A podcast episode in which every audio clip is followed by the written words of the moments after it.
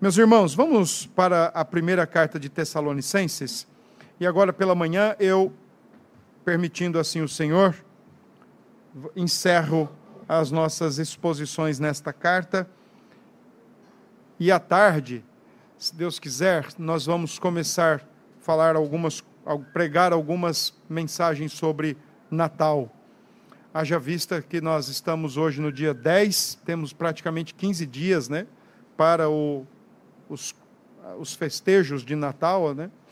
Então eu quero preparar vocês para o dia 24. Então, a partir de hoje à tarde e, nos, e no próximo domingo, manhã e tarde, nós vamos abordar a, assunto, a, a, passagens bíblicas relacionadas a como nós podemos perceber, ver o Natal, entender o Natal de verdade, numa perspectiva bíblica, não numa perspectiva outra, ou qualquer que seja. Muito bem, meus irmãos. É, talvez na minha mensagem hoje eu serei um pouco mais é, dogmático, mais doutrinário. Por quê? Por causa desse. por causa do versículo 23, que está aí na nossa Bíblia.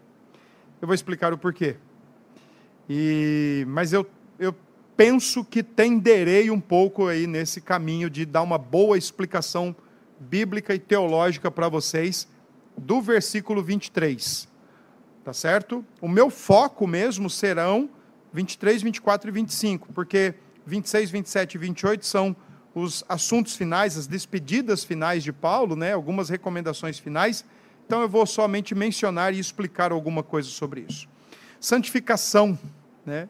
É Deus preparando o seu povo para si. É assim que nós devemos entender a doutrina da santificação. Deus preparando o seu povo para si. Deus prepara a igreja para encontrar-se com ele. Santificação, Deus preparando o seu povo para si. Vamos ler então?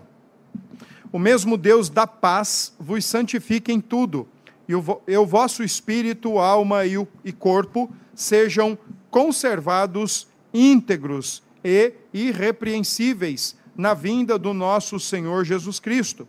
Fiel é o que vos chama, o qual também o fará. Irmãos, orai por nós, saudai todos os irmãos com ósculo santo. Conjuro-vos pelo Senhor que esta epístola seja lida a todos os irmãos. A graça de nosso Senhor Jesus Cristo seja convosco. Amém. Vamos orar?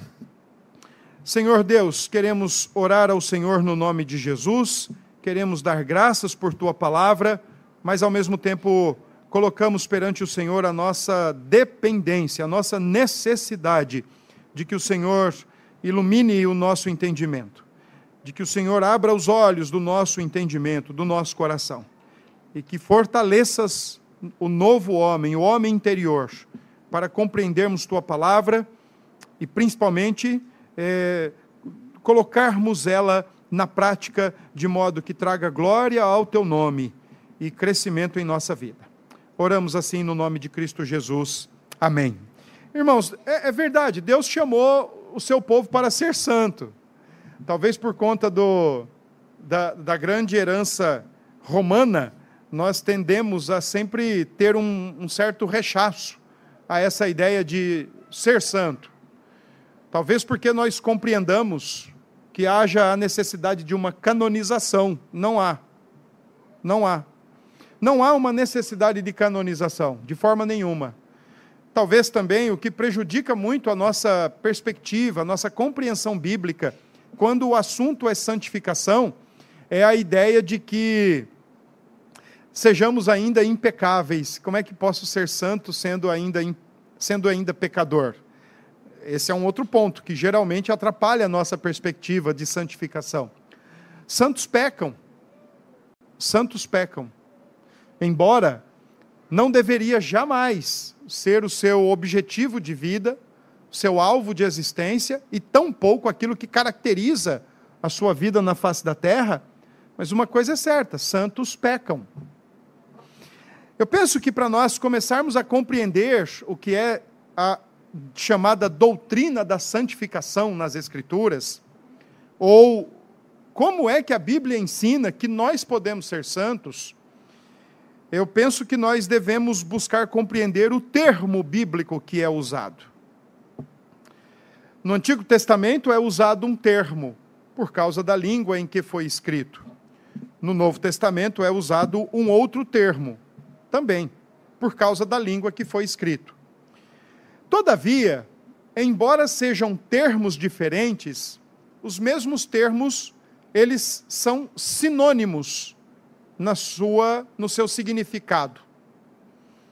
O termo hebraico é o kadosh e o termo grego é o hagios. Termos diferentes, línguas diferentes, épocas diferentes. Entretanto, no seu significado, sinônimos. Seja lá, seja cá, no antigo ou no novo, a ideia é, ou o significado é: santo é ser separado. Santo é ser separado. Não é viver em separatismo. Não é viver em individualidade ou individualismo, mas é ser separado. Ambos os termos, o hebraico e o grego, eles trazem na raiz do termo a ideia de cortar. Cortar. Então aí imagina o seguinte: uh, um bisturi, que é aquela ferramentazinha extremamente afiada, especialmente, óbvio, para incisões cirúrgicas, e você precisa ter um, um, uma boa técnica, um bom treino, uma boa prática para com aquela ferramenta, por conta do seu alto poder cortante. E uma cirurgia, ela precisa tratar o máximo possível, mais localizado com o que vai ser retirado corte não precisa ser grande. Quando se trata de algo pequeno. E também não precisa se retirar todo um membro ou todo um órgão. Basta um corte muito bem aplicado. Como a gente diz, cirurgicamente aplicado. A ideia dos dois termos, do Antigo Testamento e do Novo Testamento, traz exatamente essa ideia. Que o Senhor Deus, através de Jesus Cristo, pelo Espírito, com seu bisturi celestial, dentro de uma massa de humanos, dentro de uma de uma imensidão de pessoas, dentro de sete bilhões de pessoas na face da terra, Deus pegou o seu bisturi celestial e cortou assim muito próximo a você, com muito carinho, com muito cuidado, sem nenhum tremor nas mãos. E depois que ele terminou de recortar toda a sua silhueta, ele tirou você de dentro dessa grande humanidade e separou você para ele. Essa é a ideia de santo. Alguém que Deus separa para ele. Só que tem um detalhe além de separar, algo que é separado para Deus, também acaba sendo consagrado para Deus. Então, nesse sentido, tudo aquilo que você é, tudo aquilo que você faz, e tudo aquilo que você tem, que na verdade não é seu nem meu, é de Deus, tudo isso, Deus recorta, separa você, consagra você para que agora tudo que você é, tem e faz seja para Ele. Essa é a ideia de ser santo. E a ideia de consagrar necessariamente é lidar com aquilo que ainda está em nós que precisa ser tratado, limpo, enfraquecido, despoluído. Bom, a, a melhor linguagem, na minha opinião, vem lá da nossa confissão de fé tem que ser mortificado. O velho homem precisa ser mortificado. Mortificação, vivificação tem a ver com santificação. Morrer mais para nós mesmos o tempo todo, o dia todo, e viver mais para Deus. Isso é o grande ápice, ou é a grande amostra, evidência do que é a chamada santificação. Pessoas que foram separadas e agora são consagradas são limpas, despoluídas para viver para a glória de Deus. Portanto, quando nós compreendemos que a igreja é santa, e ela é, ela é santa por atribuição. Deus atribui a sua santidade à igreja. Deus comunica a sua santidade à igreja a partir do espírito que nela habita, a partir da separação que Deus faz da igreja em relação a todos os povos da terra. Deus separa um povo para si, resolve amar esse povo e por isso ele o separa, resolve se relacionar com esse povo, andar com esse povo, estar nesse povo. A igreja é santa, embora ainda peque. E esse não deve ser o nosso alvo e nem a nossa caracterização de vida, mas ainda assim pecamos. Então, santificação, na verdade, a vida cristã é uma vida de santificação, a vida cristã é uma vida de mortificação e uma vida de vivificação ao mesmo tempo, porque, no fundo, na verdade, é Deus preparando o seu povo para si, para se encontrar com Ele. Então, por exemplo, se alguém aqui na igreja disser assim para você, ô oh, meu santo, não rechace isso. Não diga, não, santo só Deus. A não ser que a coisa não esteja tão boa lá para a tua vida, né? A não ser que você não tenha sido ainda cirurgicamente, espiritualmente recortado pelo Senhor e separado para Ele. Aí tudo bem. Mas se esse é o seu caso, de ter sido recortado, né? Bem tirado de uma humanidade caída e separado e consagrado para Deus, se alguém chegar para você e dizer assim: Fala, meu santo, como é que está a vida? Ô, oh, minha santa, como é que você está? Aceite, porque é assim que a Bíblia nos vê, como santos. Santos no mundo, como eram os puritanos, como somos nós hoje, santos no mundo. A igreja do Senhor é santa. É sobre isso que Paulo está tratando, especialmente na sua última oração. Diz a história do primeiro século, os costumes literários do primeiro século, que inicialmente uh, não havia nas cartas, mas passou a ter, e ao que tudo indica, os versículos 23 e 24 especialmente, é uma oração final, que naquela época, na verdade, não seria uma oração a Deus, mas seriam votos. Olha, que a saúde te alcance, que a saúde te acompanhe, que você esteja bem integralmente, que tudo te vá bem. Então, ao que tudo indica, pela caracterização literária da época, isso não era assim tão pronto, não era tão é, original das cartas, mas passou a ser usado, e é Paulo usando aqui também na sua carta. Mas não é meramente um voto. Espero que tudo te vá bem. Olha, espero que tudo dê certo. É uma oração mesmo de Paulo. Os versículos 23 e 24 compõem uma oração versículo 25 e 26, 27 e 28, então, são as palavras finais de Paulo. Deixe-me olhar primeiro para as palavras finais. Versículo 25, Paulo solicita aos Tessalonicenses que estejam em todo o tempo intercedendo por ele e por sua equipe, por sua equipe pastoral, Timóteo, Silas, que estão com ele, que o acompanham, principalmente durante a segunda viagem missionária, é dentro dessa segunda viagem que ainda Paulo escreve. Versículo 26, saudai todos os irmãos com ósculo santo. E aqui o ósculo santo é o beijo no rosto. Era assim que era o, o cumprimento naquela ocasião. Eu, eu não sei quem começou com esse negócio de paz do Senhor, mas tudo bem. A gente abraçou isso aí, começou a colocar na prática. Mas esse negócio, Pai do Senhor, irmão, isso aí, eu não sei de onde tiraram isso não. Mas bom dia, boa tarde. Eu percebo que quando fala bom dia, os irmãos, bom dia. Mas aí quando fala a graça e a paz, irmão, aí todo mundo, amém. Quando está acordado também, tem isso. Mas eu não sei quem começou, eu não fui atrás disso não. Uma justificativa foi que você tem que desejar a paz, porque se você deseja a paz e a paz é recebida, então vai todo mundo viver em paz. Mas se você deseja a paz e a paz é rechaçada, então a paz volta para você tiraram isso lá do Evangelho de Mateus 10, né, a missão dos 70. Mas, gente, não tem nada a ver uma coisa com a outra. Agora, se a gente, quer ser, se a gente quiser ser mais bíblico com a saudação, talvez o ósculo santo. Né, Sandro? Beijo no rosto. Provavelmente nós vamos ter alguns problemas no nosso bom e querido Nordeste, mas o ósculo santo seria o, o recomendado. Então Paulo está dizendo, olha, saúdem uns aos outros, né? Sinônimo de fraternidade, sinônimo de amizade, de proximidade, saúdem-vos.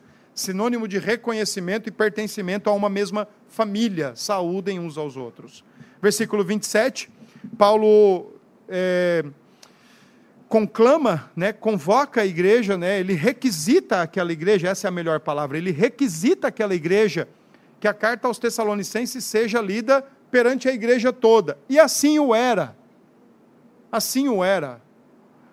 É, igreja, a gente precisa pensar melhor a maneira como nós nos preparamos para vir ao culto e a maneira como nós nos preparamos para ouvir as Escrituras no domingo, ou na quarta, ou em qualquer ocasião. A gente precisa pensar melhor nisso. A gente precisa avaliar melhor essa questão. Até porque, veja só, eu não vou agora, nesse exato momento, me recordar de quantos domingos eu venho usando a carta de Tessalonicenses para nossa edificação, instrução, exortação e encorajamento. Eu não vou me recordar quando foi que eu comecei. Eu sei que faz alguns domingos já, talvez meses. Essa carta, como todas as cartas do Novo Testamento, quando elas chegavam numa igreja, por se tratarem de ser uma carta, ela era lida integralmente naquele mesmo momento. Sem luz elétrica, sem microfone, portanto, sem aparato sonoro, sem cadeiras confortáveis, sem ar condicionado, e era assim que elas eram, eram lidas. Então,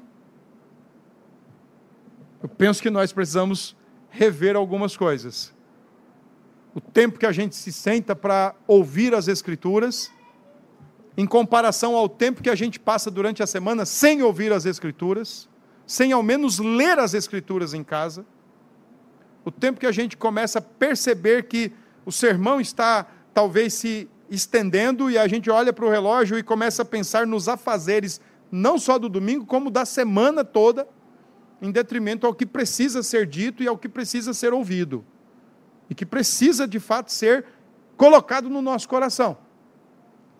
Então, nesse sentido, uma carta dessa, de cinco capítulos, para nós, cinco capítulos, mas naquela ocasião, uma carta, cem capítulos e cem versículos, era para ser lida na íntegra, e todos ouvindo atentamente o que era lido na íntegra. Ok, uma carta como a de Tessalonicenses, ótimo. Uma carta como a de Judas, ótimo, pastor, dá para ouvir. Agora, pastor, não me peça para ouvir Romanos. 16 capítulos, todos de uma vez. E Apocalipse, com seus 22 capítulos. Irmãos, era assim que o primeiro século lidava com as cartas apostólicas. Leitura integral das cartas, num mesmo momento, todo mundo reunido e sem nenhum dos aparatos tecnológicos ou confortáveis que nós temos hoje.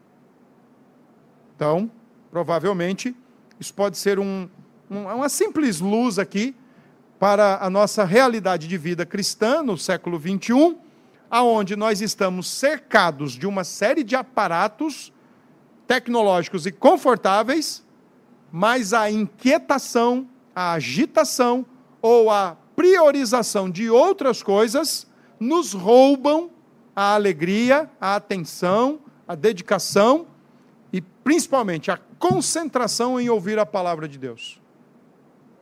É bom fazer esse paralelo para que vocês então comecem a refletir mais sobre por que estar no templo e para que estar no templo. Então, quando Paulo diz, conjuro-vos que esta carta seja lida a todos os irmãos, ela é exatamente isso. Olha, leia essa carta para todos. Todos precisam ouvir essa carta. E não só com Tessalonicenses, mas com qualquer outro. E então Paulo encerra a carta com a graça de nosso Senhor Jesus Cristo seja convosco. Aqui sim, uma saudação final ou um encerramento clássico de Paulo, quando não com a bênção apostólica, como é o caso de 2 Coríntios, mas pelo menos desejando, esti é, é, estimando que a graça do Senhor seja sempre abundante na vida da igreja. Intercessão, fraternidade, leitura da palavra de Deus, graça abundante. É assim que Paulo encerra sua carta aos Tessalonicenses desse modo. Agora, eu quero ir para os versos 23 e 24, porque ele, esses dois versos compõem uma oração. O verso 23 é uma oração com dois pedidos específicos, e o verso 24 é uma oração afirmando com a, a convicção de que Deus vai seguir fazendo o que ele começou. Por que, que eu disse que eu talvez seria um pouco mais teológico, um pouco mais doutrinário nessa mensagem especificamente? Por conta do que está no versículo 23. Vosso espírito, alma e corpo. A partir desse verso, como um outro verso, na carta aos Hebreus, capítulo 4, verso 12 especialmente, quando o autor de Hebreus diz que a palavra de Deus ela é poderosa, ela é penetrante a ponto de dividir alma e espírito, medula e medula e juntas e medulas. Esses dois versos, alguns outros também na Bíblia, mas esses dois versos, primeiramente, acabaram se tornando os chamados versos base para uma suposta uma suposta antropologia, uma suposta constituição do ser humano como sendo alguém de três partes: corpo, alma e espírito. Então, esses, esses dois versos, especialmente, são os mais citados. Se vocês tivessem a oportunidade de estar num seminário, vocês iam ver o que eu estou falando. Não, mas e aquele verso? E aquele outro verso? Sempre, Tessalonicenses e Hebreus. Sempre, sempre. Né? Sempre esses dois textos. É bem provável que alguns de vocês também tenham ouvido muito isso. Não, olha, o homem é corpo, alma e espírito. O corpo é essa estrutura física que nós podemos visualizar mais facilmente, com suas características. A alma são é a sede das suas emoções, do seu intelecto. E o espírito é aquela parte do homem que se relaciona com Deus, Deus coloca no homem por aí vai. Essa é a argumentação. O homem é formado de três partes. Logo, ele tem cada parte um setor ali responsável por algo na vida dele. Ah, irmãos, eu quero desmantelar essa ideia do nosso meio e, se possível, da cabeça de alguém que ainda pense assim. Primeiro lugar, primeiro eu quero mostrar o porquê que isso não é bíblico. Depois eu quero mostrar de onde isso veio. Tudo bem? Então vamos lá. Primeiro, por que, que isso não é bíblico? Porque em Gênesis 2, quando Moisés, depois de no Gênesis 1, anunciar como é que Deus cria o homem, a imagem e semelhança de Deus, e no versículo 7, 27 do capítulo 1 diz: Criou, pois, o homem, macho e fêmea os criou, a sua imagem e semelhança os fez. Aqui no, vers... no capítulo 1 de Gênesis, e aí eu vou pedir para ir lançando aqui. No capítulo 1 de Gênesis, verso 27, o, o Moisés, o autor, está só enunciando, está só afirmando como é a criação. Deus cria o homem, Deus cria a mulher, Deus cria o homem e a mulher a sua imagem e a sua semelhança. Ponto final. Essa é a afirmação. Mas, no capítulo 2, que não é contraditório, mas é mais explicativo. Então aí nós passamos a ter mais luz de como foi esse processo criativo de Deus, ou esse ato criativo de Deus. Capítulo 2, verso 7 de Gênesis. Está aqui já? Gênesis 2, 7. Olha o que diz aí, ó. Formou o quê? Formou o Senhor Deus o homem do pó da terra e soprou em suas narinas fôlego de vida. Vocês conseguem ver diferenças de elementos aqui nesse texto? Certamente que sim. Se você conseguir ver, especialmente elementos diferentes, você vai ver dois. Você vai ver algo que vem da terra, que seria o. Vamos ver quem está ligado no céu. Que seria que? O pó mas você vai ver outro elemento que não tem a ver com o pó da terra, portanto, ele não é palpável, ele não é tateável, mas ele é o fôlego. A partir, portanto, da junção de algo material e de algo imaterial, ou seja, algo que você pega, matéria, algo que você não pega, o sopro, a partir da junção dessas duas coisas, o homem fez o quê? Passou a ser o quê? Ser vivente, um ser vivo. Portanto, é, alguma, algumas implicações aqui. O homem não é só corpo, o homem não só, não só é alma, o homem é corpo e alma. Não existe um ser humano só alma, não existe um ser humano só corpo. Segunda implicação, tudo que a gente faz é a gente que faz, não é só o meu corpo que está fazendo, ou é só a minha alma que está fazendo. Somos nós que estamos fazendo. Eu estou dormindo, ah, minha alma está dormindo. Não, eu estou orando, minha alma está orando. Estou almoçando, meu corpo está almoçando. Não, sou eu quem estou almoçando. Também como sou eu quem estou orando. Então não dá para a gente ficar numa gangorra de ações. A terceira questão importante: assim como a alma é importante para o ser humano, o corpo também o é. O nosso corpo também é importante para nós. Afinal de contas, corpo e alma estão numa unidade tão assim indissociável, né? Só a morte separa. E quando a morte separa, separou.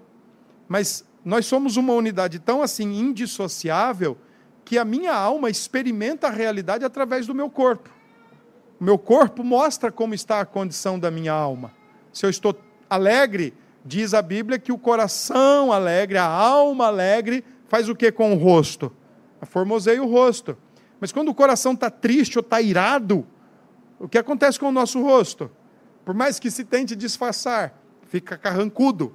Se você ler Gênesis 4, Deus, vai falar, Deus fala assim para Caim: Caim, por que, que o teu semblante está descaído? Só que um texto antes diz que Caim estava irado. Então a gente sabe como a, nossa, a condição da nossa alma está com o nosso corpo.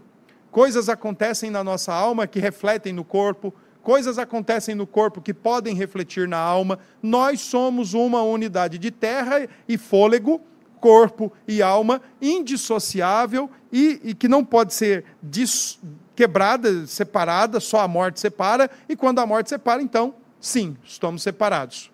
O corpo é tão importante para nós como a alma, quanto a alma, que o Senhor Jesus prometeu que vai ressuscitar o nosso corpo. Então a gente não precisa ter nenhum trato gnóstico com o nosso corpo, de achar que o nosso corpo é uma porcaria, de achar que o nosso corpo não presta, de achar que esse corpo não serve para nada. Sem o corpo você não saberia praticamente nada desse mundo. Você não saberia o que é calor, o que é frio, você não saberia o que é um, um, uma boa coxa de peru no Natal, você não saberia o gosto de um vinho, você não saberia o gosto de um chocolate. E é problema, né? Porque conforme você vai experimentando outros chocolates, então o seu paladar vai ampliando, os seus sentidos eles vão é, se estendendo. Aí você chega para alguém chega para você e diz assim: Olha, você já comeu lacta? Aí você pensa: Já, já comi o lacta. Ele fala: Para mim é o melhor chocolate. E aí você que já até comeu o, o melhor chocolate suíço, Fala, olha, é porque você ainda não comeu o suíço. Você já expandiu ali os seus sentidos. Isso é o corpo. Então, o que a gente faz com o corpo ou com a alma, a gente faz com aquilo que Deus nos deu. Interessante pensar nisso, sabe por quê? Porque o que você faz com o corpo, você vai dar respostas para Deus. O que você faz com o seu corpo, vai chegar um dia que você vai ter que dar contas a Deus. Da mesma forma que o que você faz com a sua alma, você vai dar contas a Deus. Por quê? Veja só. Biblicamente falando, o corpo não é nosso. Ou é? Meu corpo, minhas regras. Eu acho isso uma besteira tão grande, tão sem futuro. Pense num, num desejo de autonomia que nunca vai existir. Não, meu corpo, minhas regras. Tá, tudo bem. Quer acreditar numa mentira? Acredite. Aliás, cada um acredita hoje no que quer, né? E significa o que quer. Mas o que a gente faz com o corpo, a gente vai prestar contas a Deus. Se a gente cuida bem dele ou se a gente cuida mal dele, se a gente ama demasiadamente, se a gente odeia demasiadamente, se a gente usa o nosso corpo para o pecado, se a gente não usa para o pecado, tudo que a gente faz no corpo e com o corpo, nós vamos dar contas a Deus. E tudo que a gente faz com a nossa alma, nós vamos dar contas a Deus. Olha que interessante. Deus, quando nos dá o seu espírito, quando é gerado no ventre, você foi gerado no ventre, Deus deu uma nova alma a você. Deus te deu essa alma. Você é o que Deus te deu. Só que você, com o passar do tempo, você foi aprendendo as coisas. Você foi aprendendo a andar. Você foi aquela unidade de corpo e alma, ela foi aprendendo ajustadamente a se organizar. É por isso que às vezes a gente está jogando bola e a gente quer dar um chute depois dos 40, você sabe o que você tem que fazer tudinho mas já não dá mais. O seu cérebro está gravadinho ali, ou a forma de olhar, de jogar, de correr, mas o corpo já não está indo. Só que lá no passado as coisas foram se ajustando. Então você vai aprendendo coisas, você vai expandindo o seu conhecimento, vai ampliando os horizontes. Só que tem um detalhe: um dia a gente vai devolver o espírito para Deus. E Deus vai falar assim: bora, bora ver o que, que você fez com a alma. Vamos ver se você cresceu, Vamos ver se você usou ela para a glória de Deus. Vamos ver, vamos ver o que está registrado na tua alma. Vamos ver se você desenvolveu a sua alma nos momentos mais difíceis para glorificar a Deus. Deixa eu ver. Então, um dia nós vamos prestar conta diante de Deus com o que a gente fez no corpo e com o que a gente fez na alma. Se eu usei o corpo para pecar, já que isso aqui, como os, como os, os gnósticos do primeiro século, não, o corpo é uma cadeia, então, ó, vamos pecar mesmo, tem que arrebentar com tudo, porque é uma cadeia, então vamos destruir a cadeia para a gente fugir. Um dia nós vamos apresentar contas diante de Deus com o corpo que Ele nos deu, com a alma que Ele nos deu. Porque nós somos corpo e alma, alma e corpo. Nós somos seres viventes, porque Deus juntou terra e ar e fez essas coisas lindas que estão aqui. E que precisam crescer que precisam aprender e que precisam encarnar a mensagem da santificação, consagrar-se mais ao Senhor e viver para a glória de Deus. Aprender que as circunstâncias da face da terra são todas elas providas e desenhadas por Deus para o nosso crescimento e para a nossa conformação à imagem de Jesus Cristo. Não é para a gente ficar menino buchudo, mimado, encrenqueiro, encrenqueira na face da terra ou é do meu jeito ou não é do meu jeito. Deus nos dá situações o tempo todo para a gente crescer na alma e no corpo. No corpo e na alma.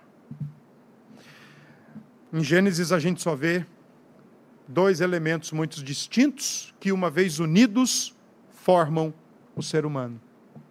Interessante, por exemplo, é que Maria ah, usa, Jesus usa, Maria usa e os próprios outros escritores da Bíblia usam as palavras sinonimamente, elas são diferentes, mas eles usam sinonimamente. Como eu fiz no início, mostrar para vocês que santificação ou santo vem de duas palavras diferentes, inclusive em idiomas diferentes, mas elas concordam no sinônimo da sua conotação e da raiz, inclusive. Cortar para separar algo e consagrar. Duas palavras totalmente diferentes. O mesmo acontece na Bíblia. Quando a palavra espírito é usada, ou a palavra alma é usada, veja, são duas palavras diferentes. Alma, espírito. Porém, elas são usadas de maneiras sinônimas. Alma, espírito. Como também outras expressões novo homem, homem interior e a que eu mais gosto, coração. Coração. Porque se alguma coisa acontece conosco e a explicação não está em nosso corpo, a explicação está onde? No coração. Ou na alma. Ou no espírito. Ou no novo homem. Ou no homem interior. Então, é, a Bíblia ela é muito mais concreta com o ser humano do que a gente pode imaginar. Corpo, alma, corpo, espírito, corpo e coração é a mesma coisa. Maria disse assim: A minha alma engrandece o Senhor. E aí, num paralelismo sinônimo, e o meu espírito se alegra em Deus, meu Salvador. Portanto, quando Maria diz isso, ela está usando duas palavras diferentes Sim, mas para referir-se a uma mesma realidade. O seu homem interior engrandece a Deus e se alegra em Deus. Ela se alegra em Deus com sua alma, com seu espírito, com seu coração, com seu homem interior. É isso. A Bíblia nos apresenta como sendo corpo e alma, ou corpo e espírito. Duas naturezas distintas, porém unidas. No entanto, nós temos que conviver com a chamada posição tripartite ou tricotômica do ser humano. De onde surgiu isso? Da filosofia. Da filosofia grega surgiu isso. Ela, ela não surgiu da Bíblia. Ela não vem da Bíblia, ela não vem da Escritura. Ah, então já entendi. Paulo era judeu, mas ele estava na época dos, do, do, primeiro século. Certamente ele era um homem que não só conhecia a filosofia judaica, mas ele também conhecia a filosofia grega. Então, no versículo 23, ele usou a filosofia grega. É óbvio que não. É óbvio que não. A filosofia grega entendia que matéria e o espiritual, eles não podem se tocar. Eles não podem se, se juntar. Porque o espírito é bom e a matéria é ruim. Então, qual a solução para eles? Qual, qual, a solução para explicar a vida, para explicar a origem, as, as coisas todas? Qual a solução? O espiritual, que não pode tocar na matéria, criou um ser intermediário, um chamado demiurgo. Eu vou dar um exemplo mais prático para nós. Quando a gente estava construindo isso aqui, a gente teve um mestre de obras que iniciou com a gente em abril de 16, e ele foi mais ou menos até setembro de 17, outubro de 17. Passou um bom tempo com a gente aqui.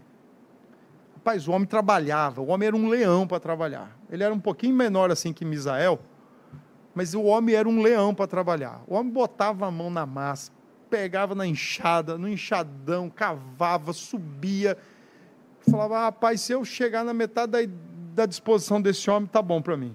O homem era um leão para trabalhar. Lamentavelmente, ele não pôde continuar conosco. E aí, um, um irmão da nossa igreja, envolvido em obras, falou para mim, pastor, olha, eu conheço um mestre que pode ajudar a gente. Falei, certo, tudo bem, então traga o homem aqui. Rapaz, quando o homem viu, falei, quando o homem chegou, falei, irmão, esse é o mestre de obras? Ele falou: É, pastor. Eu falei: E vai dar certo isso? Ele falou: Vai, pastor. Não pelo tamanho, mas pelas vestimentas do cara. Camisa social. Eu também não estou dizendo que tem que ser maltrapilho, tá certo? Só vocês vão entender o que eu quero dizer. Camisa social xadrezinha, impecavelmente passada, bem passada, engomada fechada até aqui, ensacadinha numa calça jeans linda, cinto combinando com sapato e o celular pendurado aqui no canto. Jarbas, esse é o mestre? É, é o mestre. Tem certeza? Tem. Vai dar certo? Vai. Então tá bom. A gente estava colocando, estava tirando aqui, nessa época, a gente estava mexendo aqui no forro, na laje, para tirar umas placas de madeira que foram usadas para sustentar. Esse mestre, tomara que ele não assista, esse mestre trouxe dois serventes. Ele só fazia assim, ó. Você pega isso aqui, joga lá. Você, tira aqui, joga lá. O cara não pegou num prego. O mestre não pegou num prego. Eu não queria que ele pegasse também, ele sabe a maneira dele trabalhar. Vou resumir uma história longa. Ele passou três dias e pediu as contas. Ele mesmo não quis, eu falei: olha, eu acho que não vai dar certo, mas se você está achando que vai, então vamos nele. Mas onde eu quero chegar com vocês? A mentalidade grega da época era essa. O grande construtor não ia botar a mão na massa, então ele cria os seus serventes e diz: pega isso, coloca ali, pega aquilo, coloca ali, pega aquilo, coloca lá. Porque os serventes podem botar a mão na massa suja, que é a matéria. Os deuses não podem. Essa é a ideia grega. Corpo é sujo, é matéria. Alma é espiritual. Mas eu, o espírito é bom, mas eu preciso do quê? De um intermediário. E esse intermediário é quem? A alma. É daí que vem essa ideia que vocês acham, convictos, que é bíblica. O homem é corpo, alma e espírito. Não! Não veio da Bíblia. Da Bíblia vem lá de Gênesis 2,7, a criação de tudo. Corpo, alma e espírito, como sendo duas coisas diferentes, portanto, formando três coisas num só, é da filosofia grega. Onde é que eu vou chegar? Eu vou chegar lá na frente agora, no finalzinho do século XIX, virando para o XX. A ciência levantou a bandeira de que realmente nós somos tripartite. E alguns ambientes, especialmente mais na área da psicologia, puxou essa ideia e falou: olha, o ser humano é um ser corpo, alma e espírito. E aí a clínica pastoral, que aí já não tem muito a ver com secularização, com secular, mas tem a ver com evangelicalismo. Aí a clínica pastoral fez o quê? O médico cuida do corpo, o psicólogo cuida da alma, e o pastor, dependendo, cuida só do espírito. Ou seja, é uma pizza de três fatias, cada um fica com uma fatia. O problema é quando um fala uma coisa, o outro fala outra e o outro fala outra. Aí a pizza faz assim. Então, quando Paulo está usando no versículo 23 os termos espírito, alma e corpo, Paulo não está dizendo que o ser humano é um ser de três elementos diferentes ou um ser tripartite. Paulo está fazendo algo que é bíblico, que começou lá no Deuteronômio. Paulo está usando palavras diferentes com o mesmo sinônimo para enfatizar a totalidade do ser humano. Abra a tua Bíblia no capítulo 6 de Deuteronômio. E aqui eu quero propor um desafio a vocês. Deuteronômio capítulo 6. Abra aí.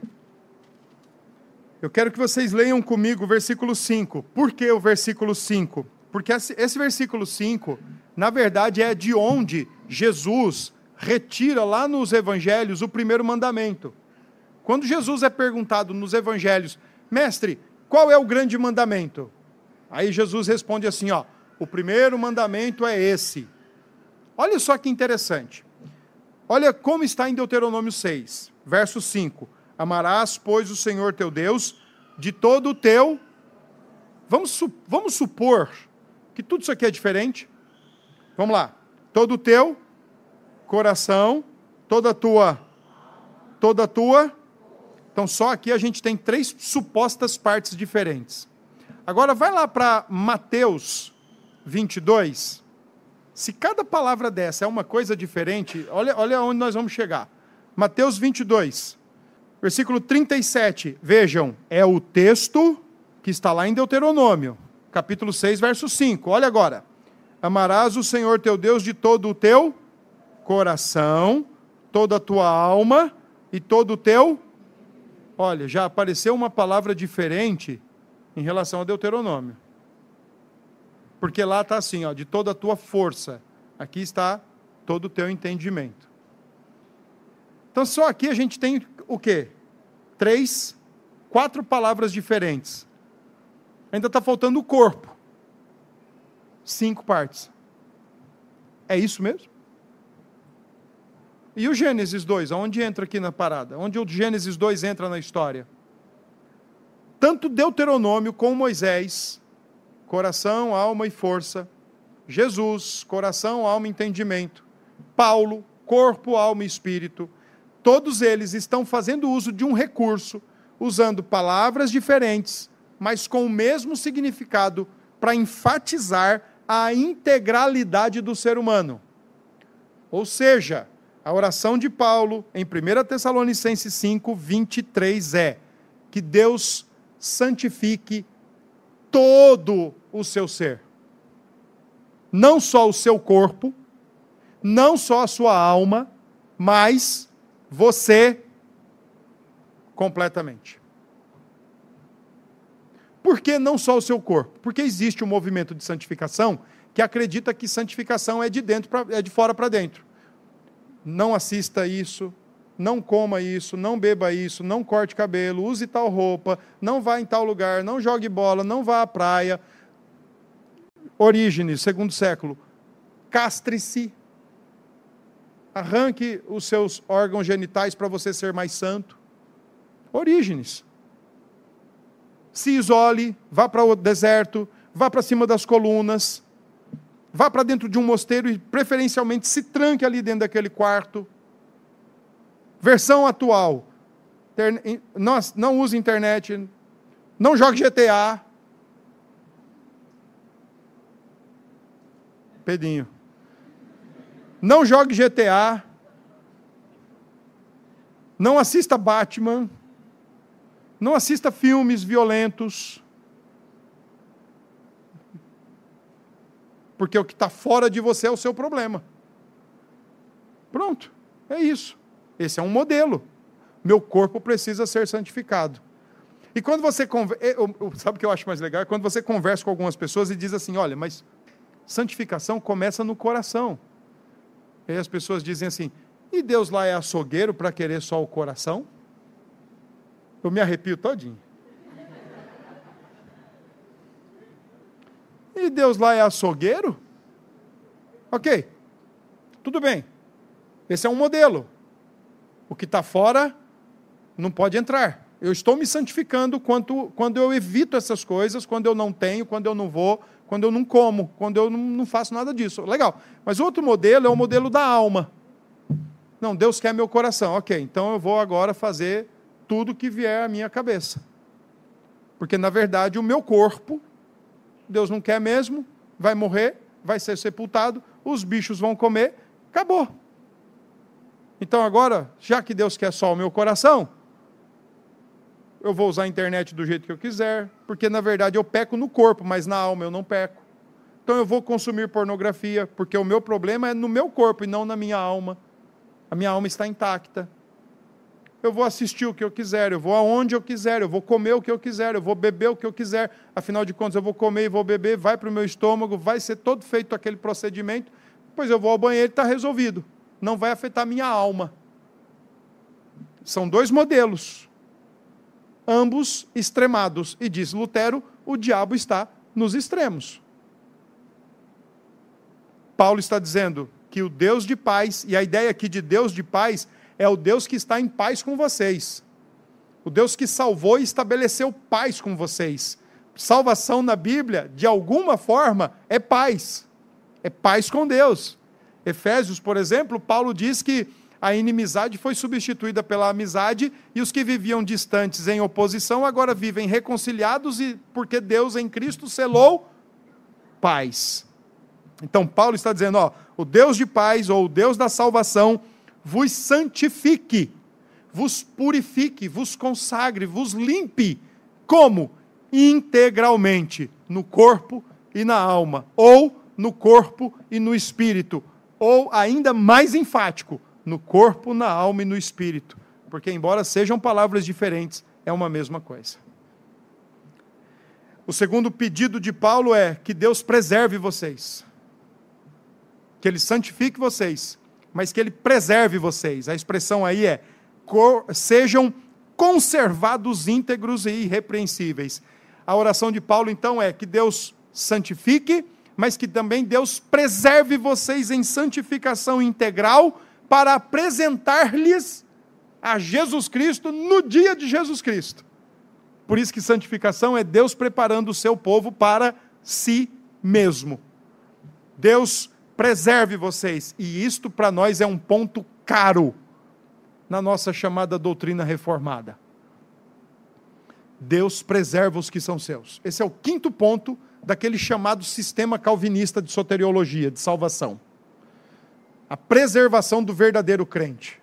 Deus preserva os verdadeiros crentes e, ao mesmo tempo, santifica os verdadeiros crentes no corpo e na alma para apresentá-los a Ele mesmo e a Jesus Cristo no dia da sua vinda. Deus preserva. E aqui, deixa eu forçar mais o HD de vocês agora. Existiu um pastor que por causa do liberalismo teológico nos Estados Unidos, no século XIX, ele teve que abandonar a faculdade de Princeton, que se rendeu ao liberalismo que começou a questionar a Bíblia, questionar Deus, questionar Cristo, questionar pecado. Não, pecado é um problema de saúde que o ser humano tem. Qualquer médico, qualquer sociólogo, filósofo, psicólogo resolve o problema do homem. Porque o problema do homem é não é pecado, é alguma coisa qualquer. A Bíblia não é a palavra de Deus. Olha, alguns versículos, poucos, poucos mesmo. Depois de você tirar toda uma casca aí, apresenta o, o princípio ético. Então, isso foi se desmantelando e a gente colhe e está tá vendo aí novas ondas maiores hoje. Mas uma coisa é certa, esse professor de teologia, pastor também, aí eles juntam-se com outros dois e eles saem de Princeton e vão então fundar o chamado Seminário de Westminster. Eu gosto muito do, dos escritos dele, muito bom. E ele gostava de falar sobre algo chamado santificação definitiva. Não tem nada a ver com o Nazareno, a igreja do Nazareno. Que, que acredita numa santificação plena e perfeita nesse mundo. Não tem. Não existe isso, irmãos. Conforme o tempo passa e Deus vai nos despoluindo, nós vamos nos tornando menos poluídos e mais santos, e isso é algo que pode é, ocorrer sim, de maneira bem diferente uns dos outros, porque é a maneira como nós empregamos e usamos os meios de graça corretamente, então Deus nos santifica mais ainda. Mas se você é relapso com a Escritura, se você é relapso com a ceia, se você é relapso com, com, com, esses, com a oração, porque batismo todo mundo foi, mas o problema é depois que o selo é aplicado, é relapso com a vida. Mas uma coisa é certa: se nós somos relapsos, negligentes, relaxados com os meios de graça, com os canudos que Deus estabeleceu para nos dar graça. Então, como é que nós podemos esperar uma vida de maior santificação ou de melhor despoluição? Não tem como. Os meios de graça devem ser usados e usados corretamente para que nós sejamos mais santificados, mortificados para nós mesmos e vivificados para Deus. E enquanto nós estivermos nesse mundo, a santificação não vai ser perfeita, não vai ser completa. Mas ela pode ser mais amanhã do que ela está sendo hoje. Ela pode ser mais na semana que vem do que ela está sendo hoje. E ela pode ser muito mais no ano que vem do que ela está sendo hoje.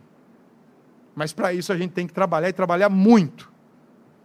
Tem que trabalhar e trabalhar muito. Por isso que o autor de Hebreus diz: buscai a santificação, sem a qual ninguém verá o Senhor porque a santificação é Deus preparando um povo para si.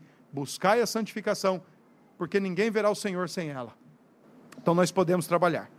Só que o Murray, quando ele fala de santificação definitiva, ele fala assim, ó, presta bem atenção nisso daqui. Quando Murray fala de santificação definitiva, partindo exatamente dos preceitos que eu já expliquei para vocês, que o termo é cortar e separar, ele diz o seguinte: uma vez que o Senhor Deus já nos recortou e já nos separou para Ele, definitivamente Ele vai nos santificar. Definitivamente Ele vai nos santificar até o fim.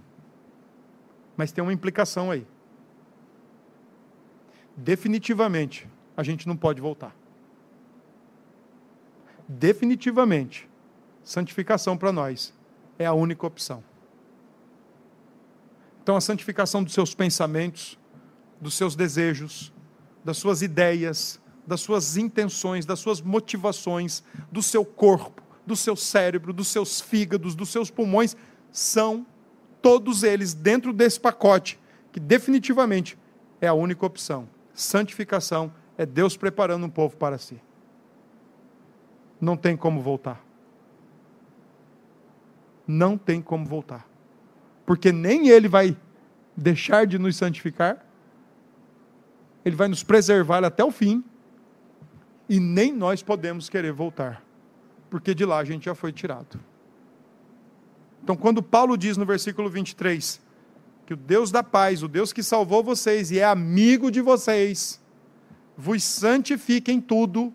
A palavra grega aí é muito bonita, porque ela dá a ideia de uma completa santificação no indivíduo. A ideia então é que ele santifique, que ele preserve vocês. E a convicção de Paulo é uma só: ele começou, ele vai concluir. Definitivamente. Ele recortou vocês, definitivamente. Ele separou vocês, definitivamente. Ele vai cumprir com a parte dele. Porque ele é fiel. Versículo 24. Ele é o Deus da paz, mas ele também é o Deus fiel. Paulo disse aos Filipenses: Estou convicto, estou convicto de que aquele que começou a boa obra em vós há de completá-la até o dia de Cristo Jesus. Portanto, portanto, vamos agora para algumas implicações práticas.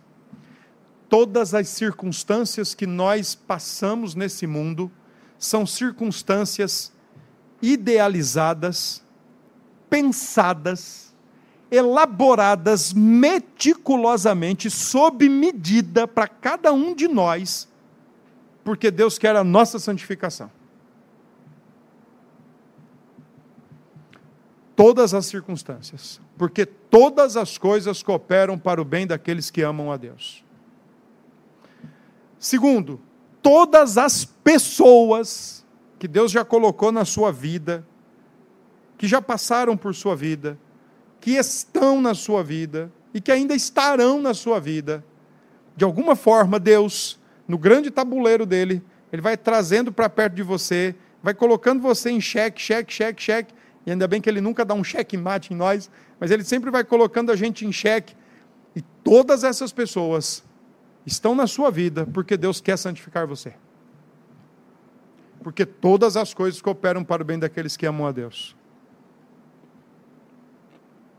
Então, quando você começar a perceber, quando começar a parar para pensar assim, peraí, por que, que o trânsito de João Pessoa é tão miserável do jeito que ele é? Porque Deus pensou isso para tratar com o meu coração e me santificar mais. Por que, que meu filho não me obedece?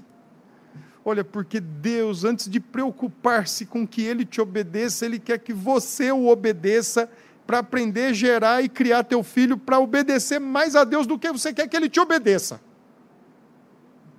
Percebem a diferença? Percebem a diferença? Por que, que Deus me dá clientes do jeito que Ele me dá? Porque Ele quer fazer de você uma pessoa mais mansa, mais humilde, mais longânima, mais doadora.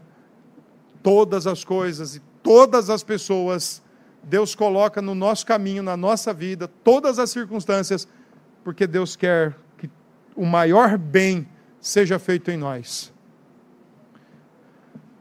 Deus quer que você seja um cara ou uma irmã mais dedicado à leitura das Escrituras, mais apegado à Bíblia, mais apegado à palavra de Deus, mais amoroso com a palavra de Deus. Deus quer que nós sejamos pessoas de maior tempo de oração, de mais oração. Deus quer que nós não faltemos ao culto de Santa Ceia, mas que quando a gente ouvir, puxa vida, vai ter ceia, eu vou, porque a minha alma precisa ser alimentada pelo meu amado da minha alma. Eu vou para a ceia. Eu não vou tratar a ceia com descaso, com desdém. Não, domingo que vem eu vou. Quando Deus quer que você trate melhor com as suas finanças, não é teu, não é nosso. Deus quer que você seja mesmo menos mesquinho, menos pão duro, menos avarento. Deus quer que você e eu sejamos bons profissionais, bons vocacionados, de fazer tudo para agradar a Deus e não com medo do homem. É isso que Deus quer de nós. Santificação, porque todas as coisas e todas as pessoas e todas as circunstâncias são milimetricamente pensadas, designadas e estabelecidas na nossa vida para Deus fazer o maior bem que Ele quer em nós, nos conformar à imagem de Cristo Jesus. Porque santificação é isso. Deus que recorta, tira a massa podre da grande massa podre, Só que da massa podre que ele retirou, ele começa a limpar, começa a curar, começa a restaurar, começa a refazer. E vai fazer definitivamente isso. Até que estejamos prontos por Ele e para Ele. Que Deus nos abençoe.